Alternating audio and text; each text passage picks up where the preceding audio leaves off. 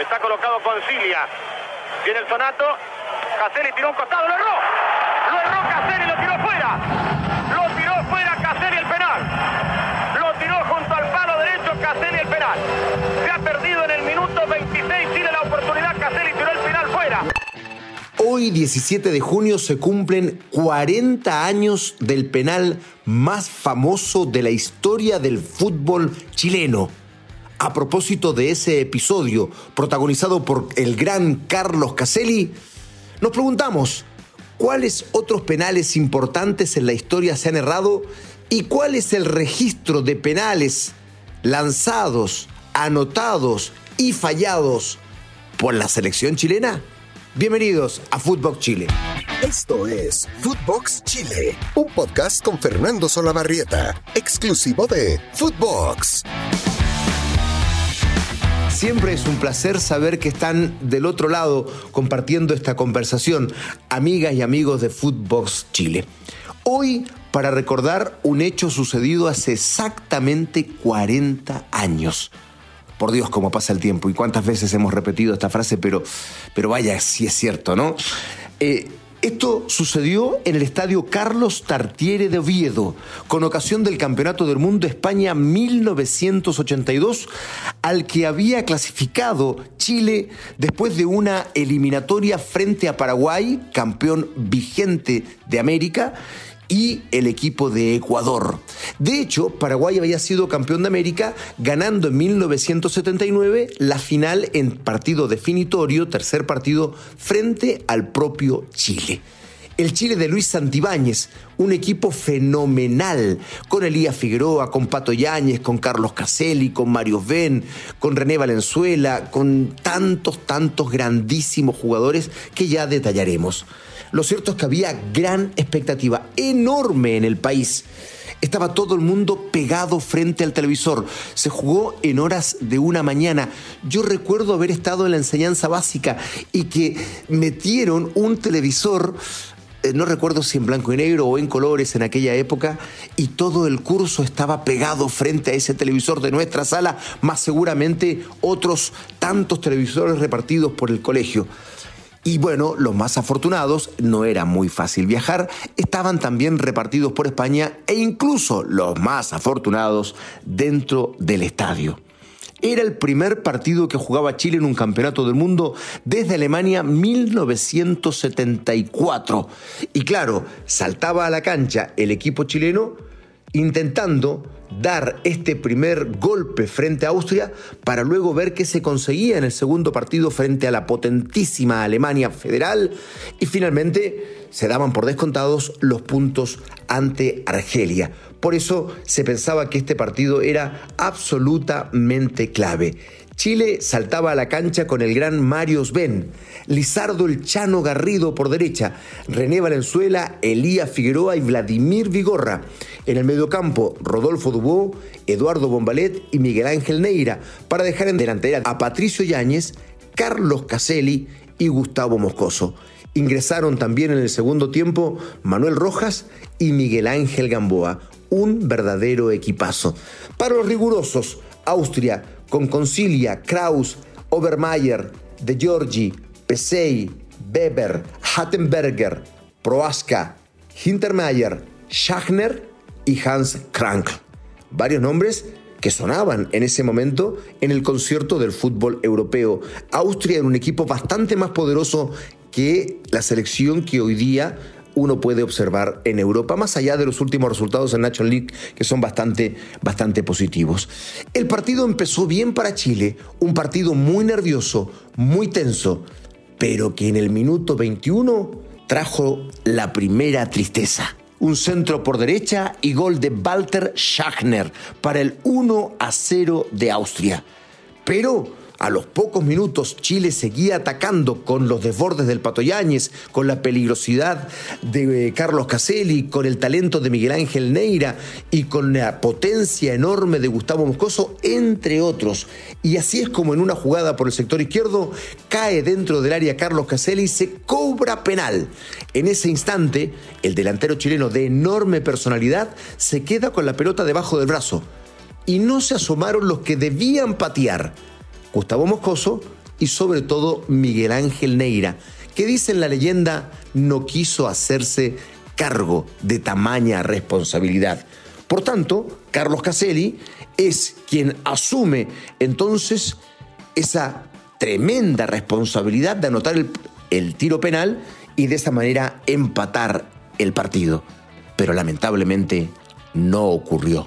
Carlos Caselli, que vestía la camiseta número 13, además, todas estas cosas pasaron a la historia como parte del mito y de la leyenda, y que corroboraba tal vez en esa mirada fija contra el suelo, contra el piso, una vez que había errado ese tiro cruzado junto al palo, que era un jugador que no tenía los campeonatos del mundo. Tal vez eso pensaba la fortuna necesaria, porque ya en el 74, el otro mundial que había jugado, Caselli, un jugador muy limpio, un delantero al que le pegaba mucho, había recibido la primera tarjeta roja en campeonatos del mundo de la historia, ¿no? Pero bueno, eh, lamentablemente el partido siguió así, terminó 1 a 0 y de allí en más empezó una ola de críticas y de burlas absolutamente injustas y la razón de este podcast no es ni sumarme a esa, a esa fila eh, casi miserable ¿no? en la que se anotaron mucho durante muchos años, ni tampoco rendir un homenaje a Carlos Caselli ni defenderlo porque su sola trayectoria defiende a uno de los mejores jugadores de todos los tiempos. Después logró él reconciliarse con la historia y ha hecho hasta comerciales, obras de teatro, incluso ha habido animaciones digitales en torno a esta situación que ya Carlos lleva muy bien. ¿Y cómo no iba a ser de esta manera? Si Carlos Humberto Caselli es un jugador que estuvo en la selección chilena durante 16 años. Eh, anotando frente a Brasil en un partido amistoso su último gol en victoria de Chile sobre Brasil. Jugó 49 partidos oficiales y anotó 29 goles. Fue el máximo goleador hasta la era Zamorano, luego Salas, que además fueron superados por Sánchez y Vargas. Em, después jugó otros 37 partidos ante clubes, que eran los partidos que en esa época eran oficiales como amistosos, y anotó otros 17 goles. O sea, en resumen, Caselli tiene 86 partidos jugados por la selección y 46 goles. Jugó el Mundial de 74, jugó el Mundial de España 82, fue goleador del fútbol chileno el 79, el 80 y el 81, goleador de Copa Libertadores en 1973 defendiendo Colo Colo, goleador de la Segunda División Española el 74 y 75 con 36 goles defendiendo al Levante goleador de todos los tiempos de Colo Colo con 374 partidos jugados y 207 goles. Eh, eh, eh, en fin, campeón con Colo Colo en cinco oportunidades, el 70, el 72, el 79, el 81 y el 83. Y campeón del campeonato de apertura en 1981, 1982 y 1985. Lo del penal fue una anécdota en la carrera de Caselli uno de los más grandes jugadores chilenos de todos los tiempos, pero nos sirve para seguir hablando de esto y, por ejemplo, contar la historia de los penales en la selección chilena. La primera vez que Chile fue beneficiado con la pena máxima ocurrió el 17 de octubre de 1926. En aquella ocasión, en los campeonatos sudamericanos, enfrentando a Uruguay en los campos Sport de Ñuñoa, Guillermo el Chato Subiabre ejecutó el primer penal para Chile y lo convirtió para descontar en esa derrota frente a los uruguayos por tres goles a uno.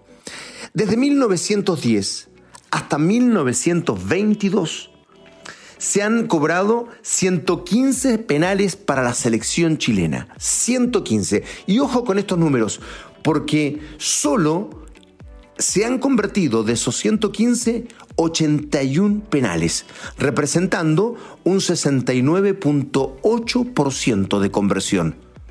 No es tan bueno, ojo.